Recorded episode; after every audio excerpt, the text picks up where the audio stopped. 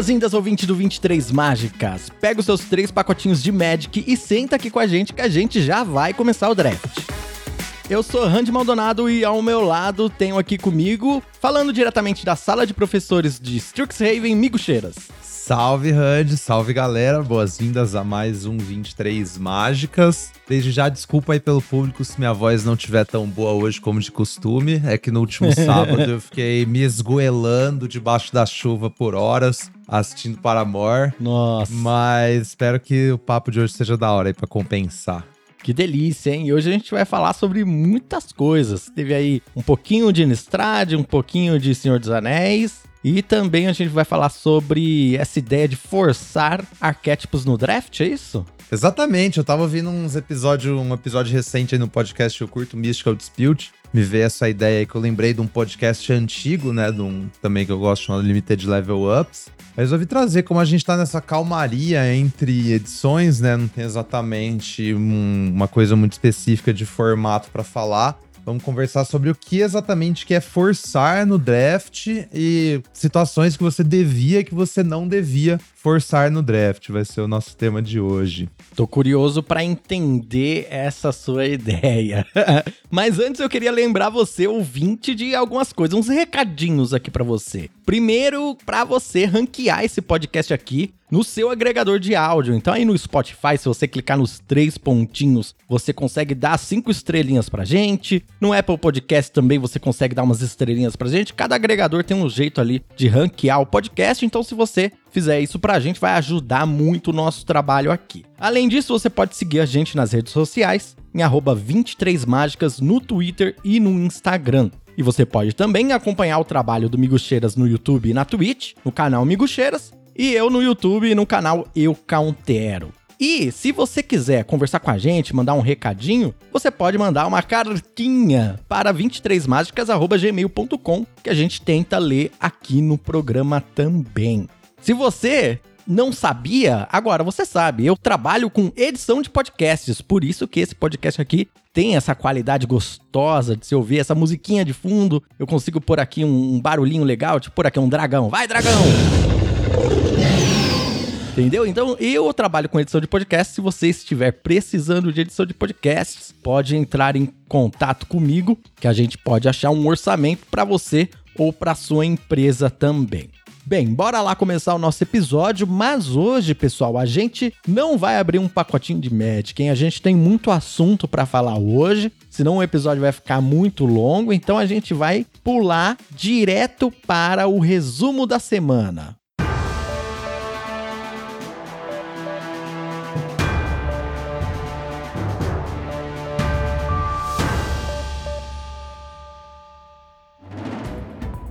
Essa semana tem bastante coisa, hein, Miguxeiras? a gente vai ter o Pro Tour do Arena essa semana, galera. Para você que não sabe, segundo Arena Championship, nesse final de semana, sábado e domingo, dia 18 e 19 de março, vai ter transmissão ao vivo no canal da Wizards, né? twitch.tv barra Magic.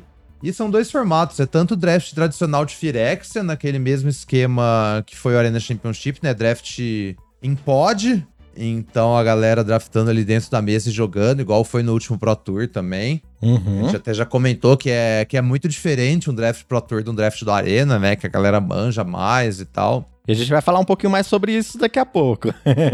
Sim, então, com certeza acho que vale a pena acompanhar. E também vai ter histórico na parte do, do construído. Então, pra galera que gosta. Eu, pessoalmente, achei da hora que teve a transição do Pro Tour físico de volta, né? Mas eu, eu cheguei à conclusão que eu acho que eu, pra assistir é mais gostoso assistir no digital, né?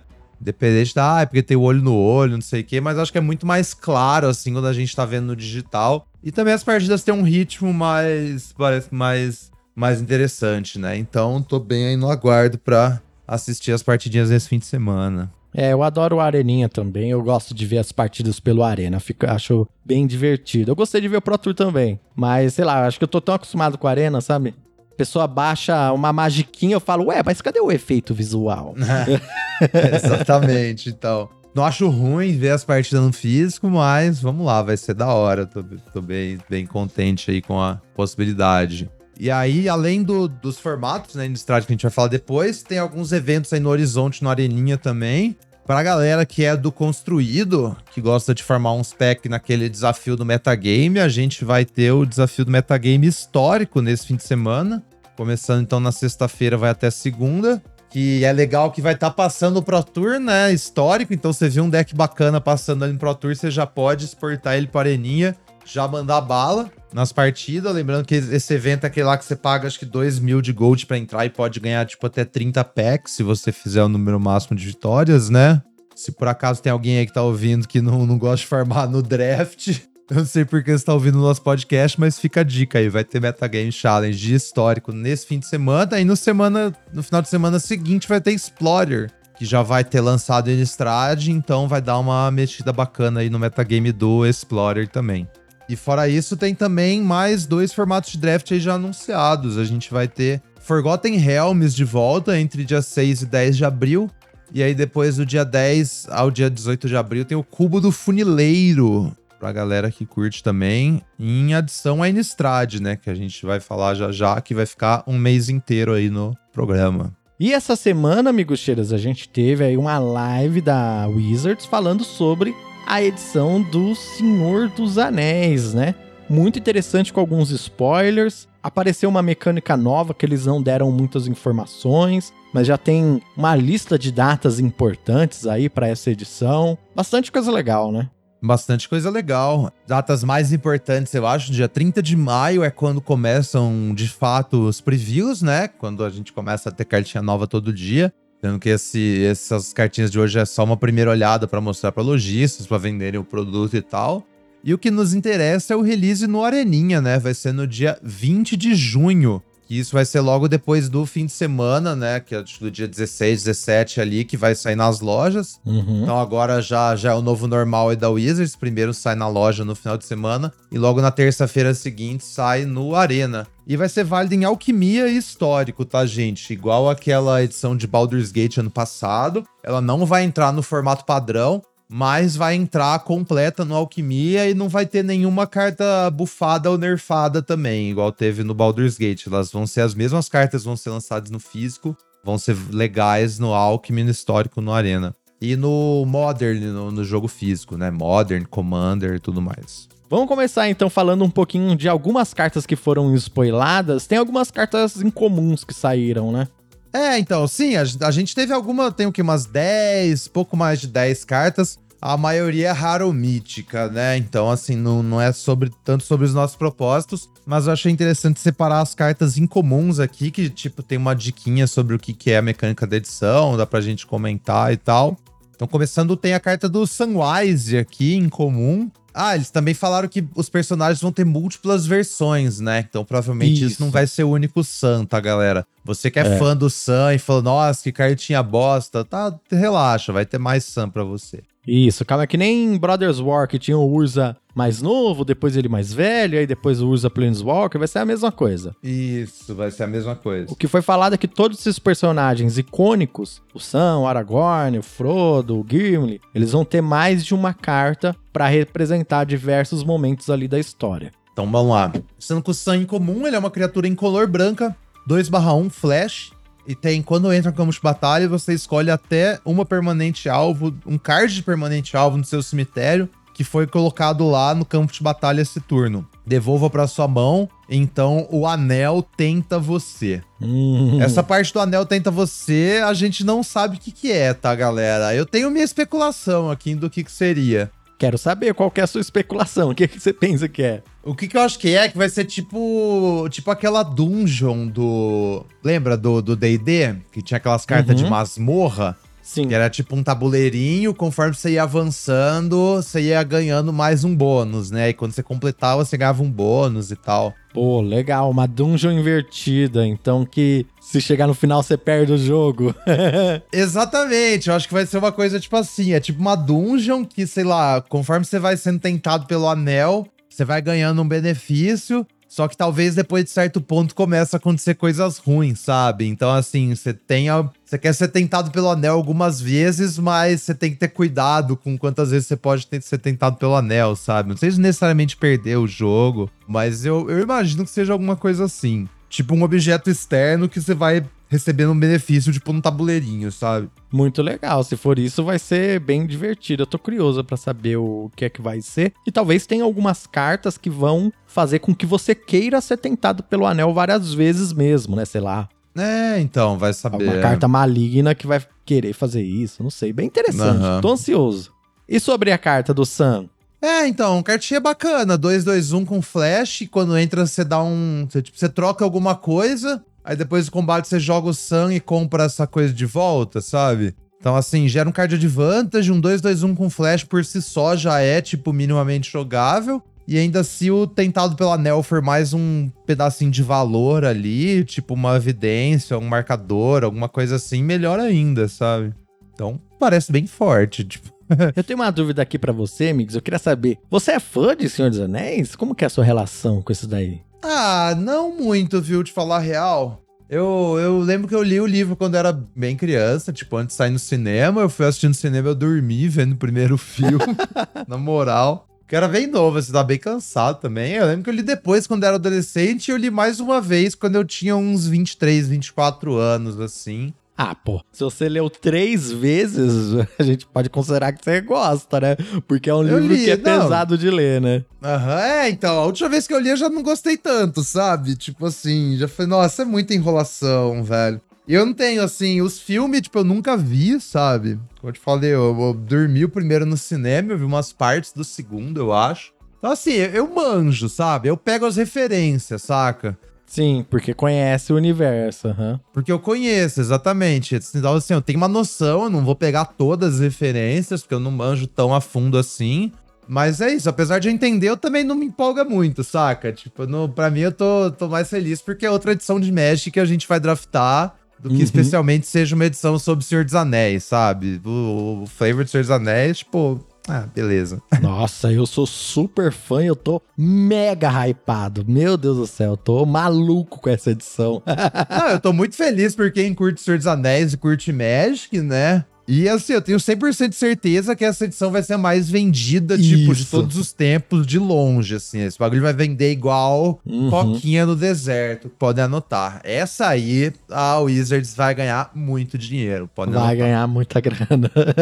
Próxima cartinha. Reprieve. Incolor branca, instantânea. Devolva a mágica alvo para a mão de seu dono, compre um card. O quê? É! Vocês lembram de Remand lá de Ravnica original? Que era essa carta só que azul? Agora esse é um efeito branco, parece. Olha que coisa. Não é possível isso. Estão estragando o Magic, amigo cheira. Violaram a Color Pie, porque não sei o que.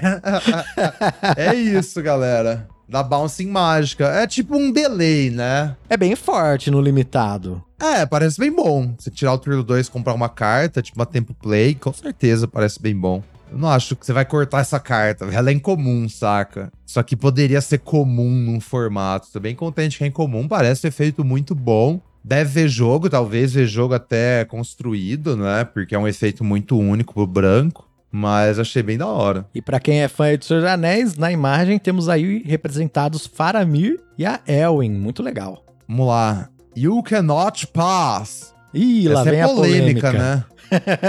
Instantânea por uma mana branco. Você destrói a criatura alvo que bloqueou ou foi bloqueada por uma criatura lendária esse turno. Mas, Migs, o certo não era You Shall Not Pass? Então, isso aí não é só no filme, porque o ator errou e a galera achou que ficava melhor o Shall Not do que o Cannot e resolveu deixar Shall Not. Eu não sei, eu não sou tão fã assim. É, eu acho que é basicamente isso sim, viu? Eu não lembro do Gandalf falando Shall no livro, não. Eu até dei uma pesquisada e no livro eu acho que ele fala You Cannot Pass mesmo. Então é isso aí, ó. Nerdolas que são muito fãs do Senhor dos Anéis, vocês estão errados, tá bom? Agora a carta aí que tá. Se só tiver criatura lendária na edição, a ponto de seu deck quase ser só ter criatura lendária, eu não sei, tipo, ainda você vai querer, né? Sei lá. É uma mana pra destruir uma criatura que se envolveu num combate com uma criatura específica, sabe? Eu acho que é muito situacional, velho. E aí a gente tem uma cartinha pro Gollum também, que é o Gollum Patient Plotter, em color preta 3-1, criatura lendária, Halfling Horror. E aí quando o Gollum sai do campo de batalha, o anel tenta você. E você pode pagar uma preta, sacrificar uma criatura, devolver o Gollum do seu cemitério para sua mão, ative apenas como um feitiço. Muito legal o flavor dessa carta. E uma coisa interessante é que você percebeu que todos os hobbits da edição, na verdade, são halflings aqui, né? Isso porque é um problema de direito autoral, né? A palavra hobbit, o dono não é a Wizards. Exatamente, sim.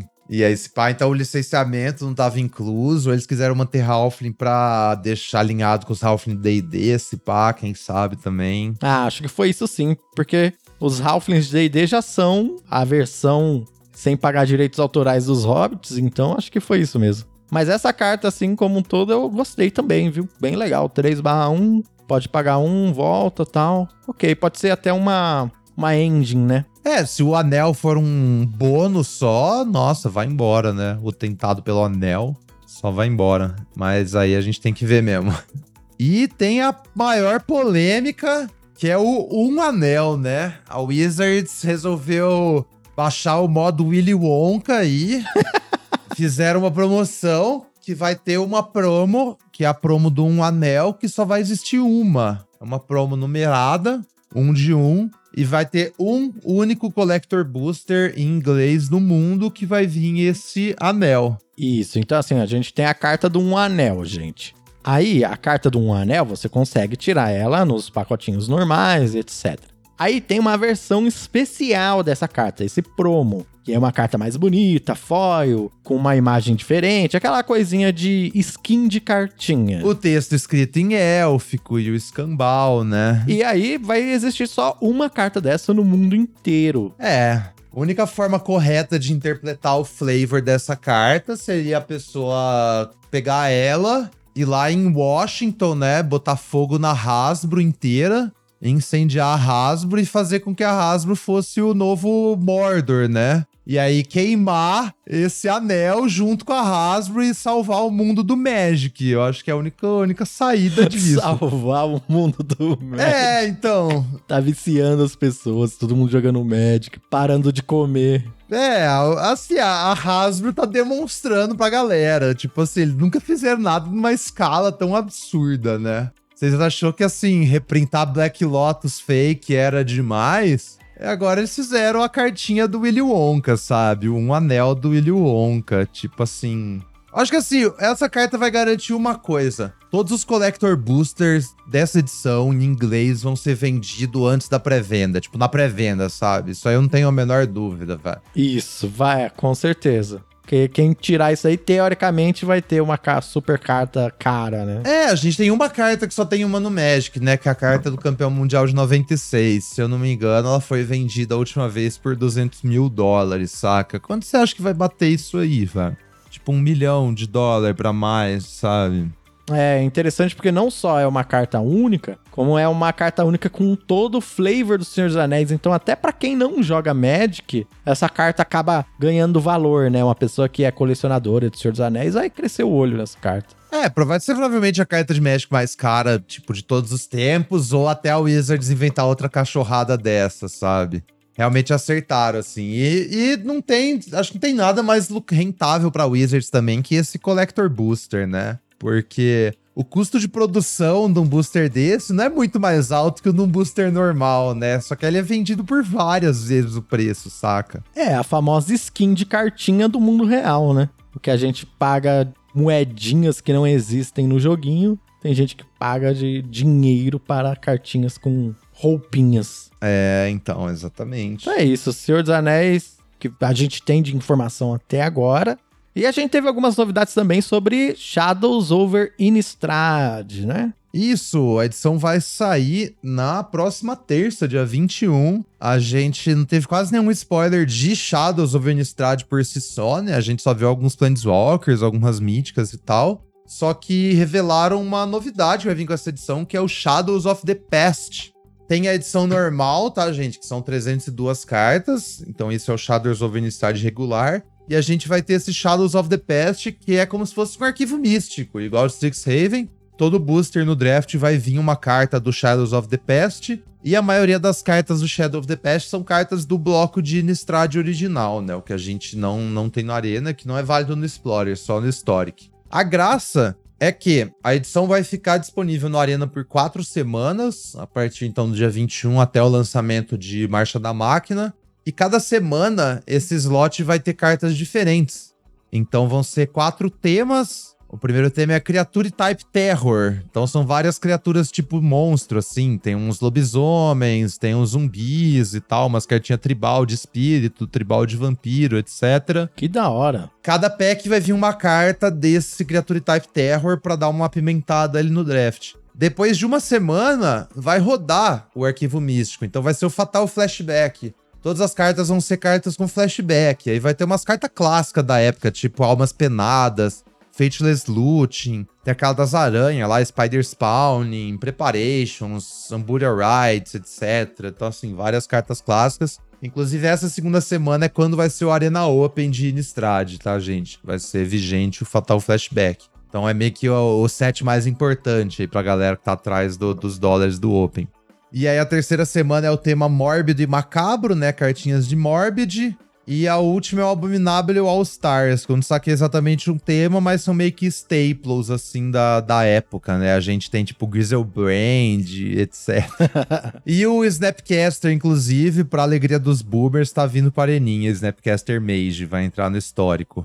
Que da hora, que beleza. O pessoal vai se divertir bastante. Eu espero que na próxima semana a gente tenha mais informação, talvez trazendo aqui já algumas cartas comuns e incomuns, tentando falar um pouco do formato para a gente já começar ali com o pé direito no formato, né? Mas até o momento não tem muita informação e é isso mesmo, né? A gente tem que ficar com isso. É, exatamente. Pelo menos vocês já sabem o tema do quarto episódio. Vai ser discutir ali o set, assim, como um todo de, de Innistrad. Vamos olhar os, os arquétipos, olhar o signpost para vocês. Já dar uma informação ali para dar um start. É isso mesmo. Perfeito. Então vamos para a pauta principal do nosso programa.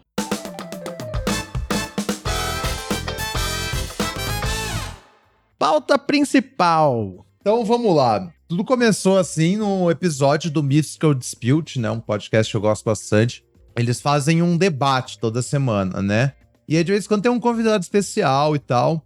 Eles levaram uma pessoa que chama Greg Hatch. O Greg já tinha participado do Mystical Dispute. Eu lembro que esses dias lá no grupo de nosso grupo de apoiadores, alguém tinha mandado uma, uma postagem que o Greg fez no Twitter. Coisa tipo de 10 drafts, todos no mítico. Todos ele tava jogando de Azorius. E coisa dos 10 drafts era tipo 7, 8 troféus. Uma coisa assim, absurda. Todos de Azorius em Firexia, né? Então, forçando assim, sem dó. Aí ele foi nesse podcast, Mystical Dispute, meio que fazer um resumo completo, assim, de tipo como que é a estratégia dele para draftar, né? Porque que ele meio que só força as horas todo draft, qual que é a estratégia que fez chegar a isso e tal. Primeiro tem um ponto muito interessante que ele falou, que eu quis trazer para vocês, que eu acho que é uma, é uma ideia muito simples, mas eu nunca tinha visto ninguém, tipo, descrever o formato nessas palavras, sabe? É uma coisa que depois você ouve e você fala, putz, faz muito sentido. E até intuitivamente a gente chega nessa conclusão, né? Quando eu falo que você tem que pegar cartas sejam boas para atacar e para se defender, tem muito a ver com essa ideia do Greg. Então a ideia que ele falou é assim: Firex é o formato tipo mais agressivo e mais voltado a tempo que a gente viu em muito em muito tempo, sabe? Em, bom, em muitas edições, né? Tem muita aquela coisa de, de bola de neve e tal, e quem tá na play tem muita vantagem.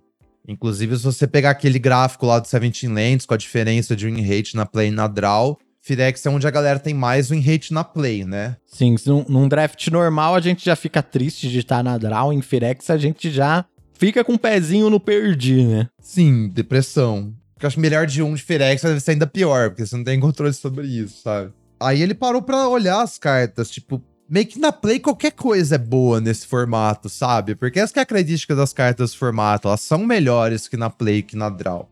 Então ele chegou à conclusão que uma boa estratégia de draft seria priorizar muito mais as cartas que são boas na draw, para você ganhar mais jogos quando você não tá começando o jogo, porque ganhar quando está começando é fácil. Só que se você pensar muito nisso, ganhar quando está começando, montar o seu deck muito nesse sentido, você vai perder a coin flip e você vai ficar à mercê de tipo ganhei a moeda ou não, sabe? Muito engraçado que é um pensamento muito simples, mais genial. é, e é contra-intuitivo, né, de certa forma também, mas é, é genial. Então ele duas cartas que ele comparou que eu acho que ilustram bem por um lado, aquele 2 mana 2-2 com tóxico 1 que tem iniciativa no seu turno, né? Ataca muito bem, é uma beleza. Você fez que lá na play, você provavelmente vai ganhar vários ataques ali antes do seu oponente conseguir jogar alguma coisa que bloqueia, né? Enquanto que na draw ele é muito inferior, porque ele não consegue só bloquear as criaturas sem trocar com elas, né? Então ele tá morrendo muito rápido. Isso comparado com o Incisor Glider, aquele que é em color branca, 1/3, que é um artefato, 1/3 voar. E esse seu oponente tem Corrupted, quando ele ataca, suas criaturas ganham mais um, mais um. Qual que é a ideia? Ele vai querer fazer Incisor Glider na 2, não para atacar e não porque ele tem pressa nenhuma em corromper o oponente. Ele quer fazer Incisor Glider na 2 porque ele vai bloquear muito bem, tanto as criaturas de chão, né, quanto eventuais voadores. Ele vai parar tudo, vai pelo menos trocar, ou vai forçar o oponente a jogar uma remoção, e nisso tá meio quebrando a curva, né? Uma remoção não, uma trica, e você não tá desenvolvendo mais a mesa. Então, mesmo que você tá fazendo uma Complete Devotion comprando uma carta, você ainda tá perdendo tempo, né? E o, o formato é sobre tempo. Eu só preciso garantir que eu não vou morrer muito cedo no draw, porque depois tudo se acerta. É. Ele começou a pegar, essas cartas são boas na defesa, falou que a melhor cor pra você fazer isso é branco. Olha só, quem diria. Ele relata o primeiro momento que ele draftava Selesnya, só que ele começou a perceber que azul tava muito aberto, que azul é muito subestimado, como a gente falou semana passada, né? Então ele montou ali uma estratégia para draftar unicamente azul, azul e branco, né? Azorius artefatos e forçar unicamente isso, sempre pensando nessa questão do de pegar cartas são boas quando você tá na draw. Mas acho que é uma coisa muito interessante também que ele comenta é que ele começou a perceber isso a partir do momento que ele chegou no rank diamante. Ou seja, quando as cartas das outras cores começaram a faltar para ele e ele não conseguia mais fazer decks tão bons de outras cores, né? Aquela coisa de aquela diferença de você draftar numa mesa onde sobra para você, sei lá, todas as cartas vermelhas incríveis e você tem um deck muito bom e tá draftando com um monte de gente que sabe draftar e não vem carta boa para você, né? É, então, eu acho que a gente vai chegar nesse ponto também, que é muito sobre o conforme o formato evolui, né? Certamente a azul agora, hoje, tá muito mais disponível do que no começo da edição. No começo da edição, acho que a galera ainda tinha ilusão de tentar jogar de azul. Então as cartas não estavam tão disponíveis, né? Precisou ter essa ajustada no, no formato para ele conseguir chegar nesse estágio de exploit total, que é sempre forçar o mesmo deck, sabe? Precisou todos os criadores de conteúdo de limitado falarem que azul é ruim, para todas as pessoas pararem de draftar azul, porque o pessoal só segue o que ouve e já era, né? tipo isso, exatamente. Ouvido o Greg Hatch, então, nesse episódio, né? O episódio chama The Bad Cards com Greg Hatch. E aí eu lembrei desse outro episódio, né? Que é o episódio que o Ryan Sachs vai no Limited Level Ups, que se chama The Art of Forcing, a arte de forçar. Que eu acho que é muito importante também pra galera em geral, assim, ouvir tentar trazer um pouco aqui do que ele fala nesse episódio, porque eu acho que amarra muito bem com essa com esse episódio do Greg Hatch de forçar o Azorius, né? Migs, eu vou ser bem honesto aqui com você que eu ouvi esse episódio. E eu não entendi muito bem, não. Vou precisar de ajuda aqui, hein? Tá, não, vamos lá. é, eu vou tentar passar em linhas gerais aqui para vocês. Quem, assim, quem quiser ver em detalhes, vai ouvir o episódio lá, né? Eu vou tentar passar, assim, a, por cima o que, que que, que se trata, tá, galera? É mais acho legal a gente passar, lógico, dando os créditos, né, para quem criou esse conteúdo, tudo mais. Mas é difícil, a maioria das pessoas não consegue consumir um conteúdo em inglês assim com tanta facilidade, né? Não é uma coisa. Todo mundo no Brasil fala inglês. Então acho legal a gente trazer isso, essas ideias desses outros podcasts gringos, assim, porque é um, um, conteúdo muito interessante que às vezes não tá disponível para todo mundo. Não, com certeza. O próprio Alex do Limited Level Up já me falou já que ele acha isso mó da hora, que a gente tem que ele curte é que a gente espalha a, a coisa mesmo, sabe? Então vamos lá. Eu acho que esse é um dos melhores episódios, assim, em geral, de teoria de, de draft. Recomendo pra galera. Então vamos tentar, assim, desmistificar, né? Porque a galera pensa quando você fala em forçar no draft, né? Eu vou dizer aqui, ó. Forçar no draft é você escolher uma cor ou um arquétipo e sempre tentar jogar com ele, ou abrir uma rara de uma cor e falar, eu vou jogar com essa cor aqui. Pelo menos é isso que a maioria das pessoas pensam, né? Ou eu tô enganado? Não, acho que é exatamente isso. Tipo assim, ah, eu abri um Luca aqui no primeiro pack, vou forçar a Gru, porque eu abri um Luca. Ou então, ah, eu ouvi num podcast falando que Gru é o melhor deck do formato, então vou forçar Gru todo draft, porque é o melhor deck do formato. Digamos que essas duas coisas são bem errôneas, assim, né? forçar não é exatamente isso. Você tem que pensar que forçar, num, numa forma mais conceitual, assim, é tipo como se fosse um espectro, né? Você tem um espectro que é numa ponta tá o forçar, nesse sentido aí de, ai, Gru, melhor deck, vou forçar Gru sempre. E a outra é você tentar ficar 100% aberto, que é aquele ideia, ideia mítica do draftar do jeito difícil, que você vai ver o que, que tá mais aberto em cada mesa e se ajustar e tal, tal, tal. A verdade é que você nunca vai ficar exatamente 100% nenhum dos dois, né? É, porque essa ideia de você ficar aberto e tentar pegar cinco cores, normalmente você acaba se ferrando, né? Ficar aberto ali, normalmente você tá navegando entre opções, mas não exatamente entre todas as opções, né? É, então, exatamente. Uma forma que você pode pensar o que, que seria ficar aberto, né? Pensa que assim, você tem uma pool de cartas que você vai construindo durante o draft, né? Cada carta que você pega tem um peso durante o draft. E o peso é variável do quanto que a carta é melhor ou pior na edição e tal. E aí tem um momento do draft você tem que parar e falar, ó, eu vou entrar em tal cor, né? Porque se você ficar até o final do draft pegando cartas das cinco cores sem nunca entrar num deck, você não vai ter um deck funcional no fim das contas que, que você quer fazer? É encontrar um ponto que você já, tipo, reuniu sinais diferentes de todas as cores para você olhar para sua pool e falar: ah, minha pool tá mais pesada em tal e tal cor, então são as cores que eu vou escolher para montar o meu deck. Eu vou, a partir desse momento, agora eu já sei que cores eu tô, então eu vou completar esse deck, ao invés só de ficar tentando pegar a melhor carta. A questão é: se você tá tentando ficar aberto, é uma coisa assim, você não tem na sua pool só as cartas que você já pegou. Porque um draft são 45 piques. Então, além das cartas que você já tem na sua pool, você também tem que considerar todas as cartas que você ainda vai pegar durante o seu draft na sua pool, sabe? Pra onde que isso leva, assim? Um exemplo, no primeiro pique, você vai pegar uma carta ali do draft. Mas você pode meio considerar que é como se, antes de pegar qualquer carta, você tivesse, tipo, uma mítica boa de cada cor na sua pilha, sabe? Porque você ainda tem muita possibilidade de ir para qualquer outra das cores, né? Mesmo que você pegou um Luca P1 P1, esse Luca provavelmente vai te envezar para jogar com o verde ou com o vermelho, né? Mais do que as outras cartas na sua pool. Ou uma Wanderer Pack 1 também, você vai querer jogar mais com o branco. Mas na prática, se você começar a pegar um Lucas e 100% das vezes você pegar um Lucas, você falar que você vai jogar de Gru, às vezes você vai ficar com um deck ruim. É, geralmente, na verdade, né? A gente é. aprende, pelo menos quando a gente tá estudando ali limitado, que a gente não pode casar com o primeiro pique, né? Sim. É isso que meio que isso quer dizer. Além do peso do seu Lucas, tem que considerar o peso de todas as outras cartas que você ainda vai ver. Então, idealmente, é isso. Você vai aprender a não casar com o seu primeiro pique. Mas a fita é essa, quanto mais forte a carta que você pegou o primeiro pique, mais peso ela tem para você ir para aquela determinada cor ou determinado caminho, né? Então, o que, que você quer no começo, assim? O ideal não é você nem chegar com uma estratégia predeterminada para você forçar, seja a partir do seu primeiro pique, ou seja, já desde antes, né? Gru, melhor deck, vou forçar Gru.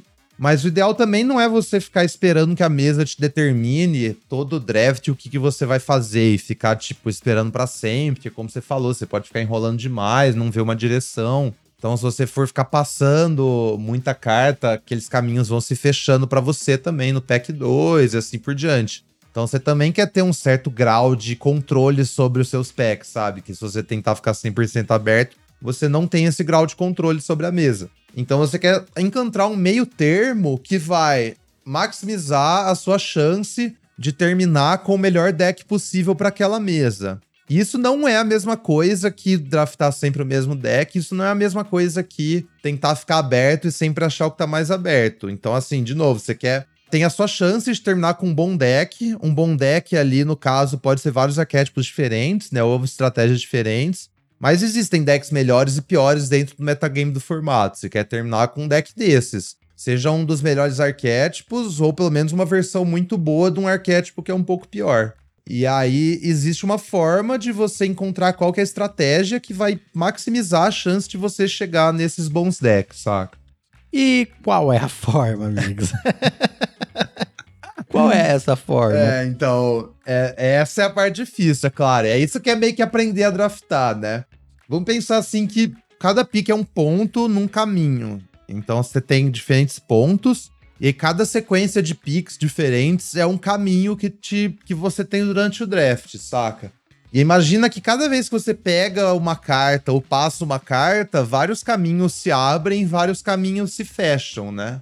Você tem um pack 1, tem uma carta preta muito boa, uma carta branca muito boa. Você resolve pegar a carta preta e passar a carta branca. Vários caminhos que envolvem preto se abriram para você. Só que vários caminhos que envolvem branco, porque você passou essa carta branca muito forte, provavelmente vão se fechar, saca? Você pode meio que abrir esses caminhos de novo se você for pegando mais carta branca durante o pack, mas a tendência é que quanto mais carta branca você passa, mais fechado esse caminho do branco vai estar. Tá. E aí, conforme o formato vai ficando mais maduro, e você tá jogando com pessoas que entendem mais do formato, que sabem draftar, isso vai ficando mais latente ainda, né? Porque você passa uma carta branca muito boa, você tá passando um sinal que vai ser lido, né? Diferente do começo do formato, que às vezes os sinais não são lidos, né? Que é o que tá acontecendo agora com Firexia, né? O pessoal, até as pessoas mais inexperientes, já estão conseguindo ler o formato um pouco. Sim, exatamente. É, ia chegar nessa questão do tempo do formato um pouco mais pra frente, né? Vou tentar deixar claro aqui, ó,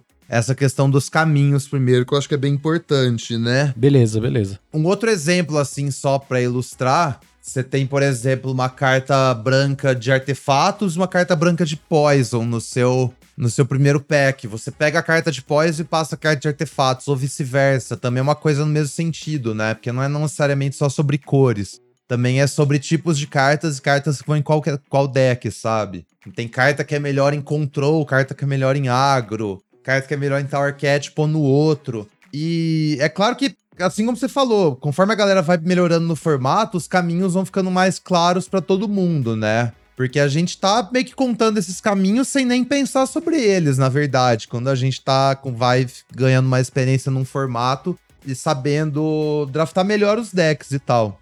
Tá, então deixa eu tentar exemplificar aqui de um jeito que eu consiga entender e talvez o ouvinte também consegue me acompanhar, porque eu também realmente estou aprendendo aqui. Vamos imaginar um pack 1 onde tem o Satanás de Goiás, aquele bicho duas manas incolores, duas pretas, 6-6 voar, que vai tirando o marcador de óleo e você acaba morrendo se você perder todos os marcadores. Ele é uma bomba preta. E aí, se no mesmo pack tiver mais umas duas cartas pretas muito boas e uma carta azul só que é muito boa também, tipo aquele retrofitter que transforma um artefato em 4-4. O que você está falando é que às vezes pode até compensar pegar esse retrofitter ao invés da rara, porque você vai estar tá meio que fechando o azul ali pro seu lado e não passando o sinal errado de o preto tá aberto. É mais ou menos isso ou eu tô indo para outro caminho e tô entendendo errado? Não, é, eu acho que tá tentando ver coisa demais no, aí no matinho, sabe? tipo assim. Não é exatamente isso, porque o Cramunhão ainda é muito melhor, sabe? Mesmo você tá, tipo, passando as cartas pretas. É, eu usei o exemplo de passar cartas e fechar caminho, mas é bem infeliz, na verdade, porque não é tão sobre o. sobre o, o que você tá passando de sinal, mas é mais sobre, tipo, agora eu não tenho essa carta, sabe? Ah, agora entendi. É mais sobre, assim, ter ou não ter as cartas do que necessariamente passar sinal, saca? Eu acho que eu não peguei um exemplo tão bom e aí dá para chegar nessa conclusão. Mas, assim, não façam isso, galera. Não passem o cramunhão por, por questão de, ah, tô passando carta preta. Eu não acho que é bem assim que funciona, saca? Até porque você pode, tipo, se você, mesmo que você passou duas cartas pretas no pack 1, se você começou com cramunhão e continuou pegando carta preta, você pode ir pra esse caminho, né? Você ainda tá cortando seu oponente da, de carta preta. Entendi. É mais na ideia. Agora eu entendi o que você tá querendo dizer. É mais a ideia assim: se eu tô passando um anoint pro lado e esse anoint não voltar, eu tenho que lembrar que eu perdi esse Anoint, né? É isso? É, você começa o draft com um Anoint, você começa o draft com uma remoção barata. Tem decks que querem mais uma remoção barata, tipo deck mais de control, sabe? Ou um deck que vai mais corrupted, vai querer mais o Anoint. Ou um retrofitter também. Se você, se você identificou assim que os melhores caminhos são os que envolvem artefatos azuis, que é que parece que o Greg Hatch identificou, a sua estratégia compensa mais pegar o retrofitter, sabe? Tudo vai depender disso, que eu acho que é o ponto de ter essa noção dos caminhos, né? Que o que, é você saber forçar alguma coisa num formato? É você já ter a noção antes do draft quais são os caminhos que, um, te dão os melhores resultados no final, né? E dois, quais são as formas que esses caminhos se entrelaçam e quais cartas permitem você meio que passar de um caminho para o outro, sabe? Ou quais cartas que funcionam em múltiplos desses caminhos. Ah, entendi. Como você consegue navegar ao mesmo tempo em que você tá forçando um arquétipo ali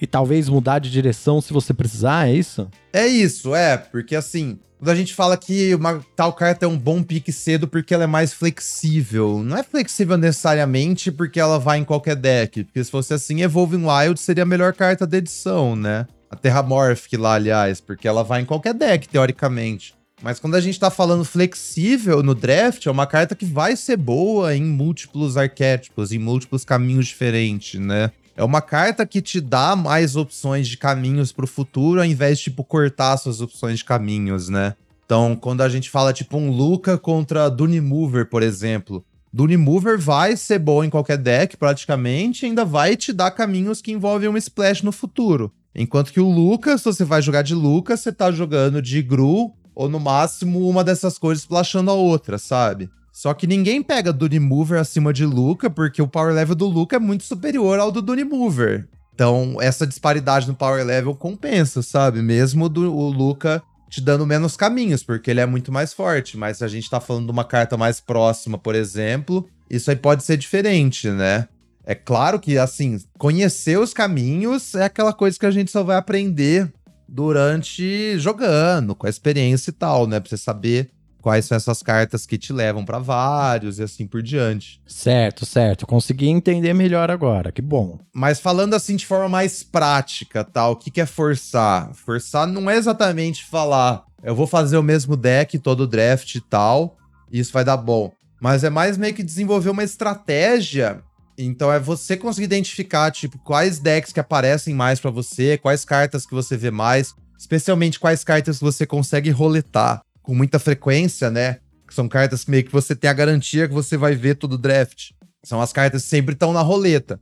Então, se você consegue montar estratégias para meio que forçar o formato, sabendo que essas cartas vão voltar, você pode gastar os primeiros picks priorizando as cartas que meio que ligam essas cartas, você sabe que vai voltar, e terminar sempre com um deck bom. Mas isso você sempre tem que. Não pode ser só um arquétipo, tem que ser alguns arquétipos que estão um do lado do outro e que você tenha alguma estratégia de saída para caso a situação dê errado, sabe? Um exemplo, em Capena, por exemplo, a minha estratégia em Capena. Todo mundo sabia que a melhor cor era branco, né? E que os melhores decks eram brokers. No caso, azul e branco e branco e verde. Isso era meio que conhecimento geral, assim, ficou bem rápido. Inclusive, a galera fala mal da edição porque ela era desbalanceada e não sei o quê.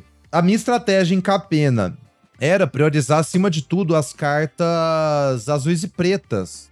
Então, priorizar especialmente cartas azuis, né? Eu achava que azul era a segunda melhor cor, atrás do branco, objetivamente, mas eu não priorizava as cartas brancas, eu priorizava as cartas azuis. Porque se eu tivesse de azul, se o melhor deck, em teoria, que é o Azorius, né, o azul e branco, tivesse aberto, eu podia ir pra aquele deck, porque eu comecei priorizando carta azul. Eu também não deixava passar o Inspiring Overseer, né? Que é aquela bomba branca comum. 3 mana, 2, 1, VAR, compre um card. Sim, então você forçava o azul ali, porque para você geralmente era a cor que estava aberta ali, pela sua análise do metagame atual. Se branco tivesse aberto, você aproveitava, não perdia tempo. Mas se não, você tinha ali o azul, que era uma cor muito boa ali, e podia migrar para outra cor, por exemplo, como você disse, o preto, que era subestimada e, e conseguia umas cartas boas dessa cor que ninguém tava draftando. É, exatamente. Eu acho que azul e preto, assim, era subestimado em geral. Eu conseguia terminar o deck com múltiplas da jornalista bisbilhoteira, né? Que era comum azul e preto, que eu achava premium. Então eu tentava começar priorizando azul e preto. Aí, se eu pegasse uns Overseer, podia splashar os Overseer, jogar de Obscura, né? Que era a família azul, preto e branca. Se vermelho também tivesse aberto maestros, é o que acontecia com muita frequência, né? O que acontecia com mais frequência é que terminava jogando de maestros, azul, preto e vermelho. Se azul não tivesse aberto de forma alguma, como eu comecei priorizando azul e preto, eu podia migrar pro preto e vermelho, pro Rakdos. Porque eu também priorizava preto muito alto junto com azul. Então, pro caso assim, azul não tá aberto, branco não tá aberto, mas eu tô priorizando preto e vermelho tá aberto, eu vou pro Rakdos. E na, na hipótese muito provável que nenhuma dessas coisas estivesse aberta, eu sabia que o, o Gru, né, o Cabarete ou Riveteiros, no caso vermelho e verde, que eu draftei umas duas, três vezes na edição vermelho e verde. Que foi assim, vezes que nada disso que era minha prioridade A tava aberta. Mas se nada disso tá aberto é porque todo mundo tá pegando isso, ou seja, ninguém tá pegando verde e vermelho. Então, assim, muito pouco eu joguei de verde vermelho, mas quando joguei de verde vermelho nessa edição, meu deck era muito insano, porque eu tinha 100% de pessoa que eu era a única pessoa draftando essa cor nessa mesa, né? Essa é a estratégia que eu fiz para draftar com a pena. Então é o que você falou, depende assim. Primeiro você tem que saber, tipo, qual que é a percepção do metagame da galera, né? Para você ter uma noção do que que é possível, o que que não é, sabe? Eu perce fui percebendo que as cartas azuis e pretas roletavam mais. Então por isso que eu botei essa bandeira no, no azul e preto, saca? E se eu tivesse sido de acordo com a sabedoria convencional, ai, brokers é o melhor, é só forçar brokers, não dá tão certo quanto isso que eu tava fazendo, saca? Mas, ô Mig, se a gente puxar agora pra Firexa tudo será um, como é que funcionaria isso? Qual que é a sua estratégia nesse sentido? Mi Firexa não é tão clara, né? Até porque eu não joguei tanto quanto Capena. Mas seria meio assim, eu, eu priorizo muito vermelho, né? Eu acho que vermelho é a melhor cor, já falei disso. Todo mundo sabe que vermelho é a melhor cor. Então, não necessariamente você consegue terminar sempre em vermelho, é o que a gente falou. Mas eu acho que se você começa os drafts em, em vermelho, você tem acesso bom para achar uma segunda cor que tá aberta. Geralmente vai ser branco ou verde. Então, se vermelho tiver minimamente aberto, você já consegue ter uma qualidade de carta muito alta, porque a cor é muito funda. E é engraçado que, apesar disso, ela ainda é um pouquinho subestimada, né? Os dados do Seventeen Lands, até a última vez que eu olhei, ainda passavam algumas cartas muito boas no pick 5, 6, então é a melhor cor e ela ainda é um pouco subestimada, pelo menos na melhor de um, né? É, então, a melhor de três eu lembro que tava dando uma secada. Mas eu acho que se você começa assim com cartas vermelhas potentes, consegue, tipo, alguma outra cor se mostra aberta para você, sabe? E se vermelho ficar muito seco, muito rápido, você consegue achar uma outra cor que tá rolando. Aí o que eu gosto de fazer é aquela estratégia que a gente falou na, na primeira semana do Open, né? Então, se você vê que tá, tá secando muito rápido as cores, você não tá vendo cards de qualidade, é uma boa você pegar fixing e priorizar mais as cartas defensivas para tentar montar aquele deck de, de splash, sabe? Eu acho que é um rolê. Então, assim, prioridade 1, um, tentar jogar de vermelho se possível. Jogar de vermelho duas cores, se possível, né? Boros ou, ou Gru. E aí, meio que de estratégia de saída, se azul tiver muito disponível, vermelho não tiver muito seco, você pode montar um deck Zet, assim, tem as formas, né? Ou ir para esse lado de pegar também, se você tá, não tá vendo carta azul, mas tá vendo fixing tarde, tentar fazer aquele deck de base ali, R, RBX, RGX, alguma coisa assim. E tem em mente essa nova dica aí que a gente passou, que cartas que são muito melhores na draw talvez sejam muito importantes, talvez não, são muito importantes em Firexia. Sim, aí é legal que toda a ideia, assim, pra mim era voltar esse, essa coisa de forçar pro Greg Hatch, né? O Greg Hatch tá forçando unicamente azul e branco, porque ele chegou na conclusão que, assim como a gente falou semana passada, que azul é suficientemente aberto o tempo todo para você meio que sempre construir, montar, sempre conseguir montar esse deck. E é interessante que isso não é uma coisa que foi possível o tempo todo no formato, né? Que no começo do formato a galera ainda tentava muito montar esses decks, a Azul não estava tão disponível. E acho que isso é uma ideia muito importante para todo esse papo de forçar também, que não é todo tempo, em toda edição, que você pode sair forçando coisas, sabe? Sempre tem assim uma fase que você tem que explorar, que é quando as coisas não estão tão definidas ainda, e aí você tenta descobrir quais são os arquétipos e tal. E aí tem uma fase que as coisas meio que se cristalizam, que aí você vê, tipo, as mesmas cartas passando sempre mais tarde, que aí você pode montar o deck acima, a partir delas, né? Vai montar uma estratégia em cima delas, que é aí no caso que o Gregory fez com o Azorius. Então vocês podem ouvir lá o podcast que ele escreve em detalhes. Mas assim, ele fala que uma da coisa é que você não pode ter, tipo, dúvidas quanto à estratégia, sabe? No caso, ele pega o gato azul lá, que é um artefato, acima de Luca. Ele pega Incisor Glider acima de Miglos, né? Aquele bicho Gru de 3 mana. Porque a ideia é que quanto mais específica é a coisa que você tá fazendo, menos espaço você tem para tentar outras coisas, sabe? Se você já sabe que você vai forçar o Azorius desde o primeiro pique todo draft, você não pode perder tempo pegando cartas que não são desse deck, porque você tá deixando a galera ter a chance de entrar nesse deck, sabe? Mas isso só é possível porque é um deck que realmente é tá sendo muito subestimado, porque ninguém tá entrando nele a não ser que encontre sinais, né? E que geral assim consegue ler os sinais das outras cores também. É mais ou menos isso, ou não? É, tipo isso, sim, porque você vê, ele tá forçando Azorius, ele não tá forçando Gruoboros, sabe? Os decks bons, por assim dizer. Ele não tá forçando os bons arquétipos, ele tá forçando o arquétipo que a galera julga como sendo o pior, saca? E num ponto muito avançado do formato. Ele fala no podcast que antes do formato ele tava tentando outras coisas, ele tava jogando Celeste, ele não ficou sempre no, no Azorius, né? O que faz você chegar no Azorius é você ficar vendo repetidas vezes as mesmas cartas do Azorius na roleta, saca? E perceber que, assim, essas cartas que você tá vendo sempre na roleta, você já vai ter elas, então, todo draft. Então, o que, que você vai pegar na primeira parte do pacote? Quais cartas que maximizam essas cartas da roleta, que você já sabe que você sempre vai ter? O que, que você vai pegar na primeira parte do pack que vai te dar o máximo de poder possível na hora que você considerar o pack todo, sabe?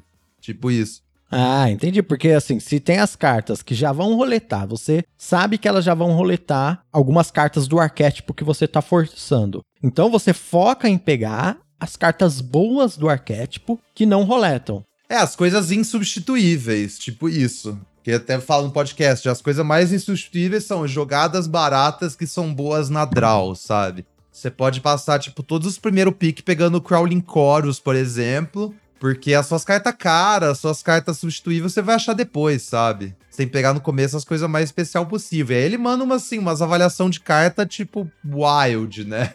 Crawling Chorus, melhor comum. Aquele bicho 4 mana 3-4, melhor que pacifismo. Qualquer bicho de 2 mana que é bom na draw, melhor que o anjo de 5 mana que põe as mites, sabe? Assim por diante. Tudo tem um porquê. Essa é a coisa, saca? É. Não dá para muito para ensinar uma estratégia de forçar, sabe? É mais uma coisa que você vai descobrir, porque cada formato você vai jogar, a roleta vai ser um pouco diferente, tipo, seja melhor de um, melhor de três, ou nos pod draft, ou no Pro Tour. Você sempre vai ter que se adaptar quanto a isso, saca? Mas se você quer forçar alguma coisa, é, é mais linhas gerais para forçar. Não é um arquétipo só, você tem que ter uma amplitude. Quanto menor sua amplitude, mais você tem que se comprometer com aquilo, saca? E você sempre tem que ter também uma estratégia de saída. O próprio Greg fala que se ele não tá vendo as cartas azuis, se ele percebe que tem outra pessoa montando as olhos no deck, ele tipo sai para outro arquétipo branco, saca? Sai para Boros ou para Selesnya. Você tem que ter a noção que também não é todo draft, toda mesa que você vai conseguir fazer a mesma estratégia, sabe? Porque o draft ainda é uma atividade muito dinâmica, né? É, não vai dar para fazer todo o draft, é. Mas é isso, se você tiver assim meio que essas regras de como forçar na cabeça, então recapitulando. Tem alguma gama de arquétipos que tem algo em comum e que tem um ponto de saída entre eles, sabe? Tem a noção de quais são as cartas flexíveis que te dão acesso a múltiplos desses arquétipos, que são as coisas que você tem que priorizar. E tem a noção do que que roleta e como que você vai usar isso, como que isso é a base dos seus arquétipos, sabe? E saiba quando é a hora de não seguir isso. Aí, se você tiver essa noção em jogo e se você identificou um ponto ali no formato que tem alguma coisa para você exploitar e ganhar muito em cima da galera, só vai, mó da hora. Show! Nossa, eu já tô aqui me preparando para sair da gravação desse podcast, entrar na fila do Arena e forçar um Azorius. é bom demais. Ah, é isso. Mais algum comentário, Migs? Pô, eu acho que a gente já se estendeu bastante por hoje, né? Fica a dica aí pra galera, ouçam esses, essas duas belas peças de, de Magic. Espero que, para quem não, não consegue ouvir, não pode ouvir inglês, né? Essa introdução nossa aí já tenha deixado claro. Se ficar alguma questão aí, alguma ponto que vocês queiram aprofunde mais, manda um tweet lá no 23 Mágicas ou manda um e-mail pra gente. É isso mesmo, manda aí. Lembrando que eu vou deixar linkado aqui na descrição do episódio os podcasts que a gente citou aqui. Tá bom? Então, amigos, obrigado pelo dia de hoje, hein? Valeu, Randy. Eu que agradeço. Valeu, galera que acompanhou a gente e até a próxima semana com 23 Mágicas. Até a próxima, pessoal.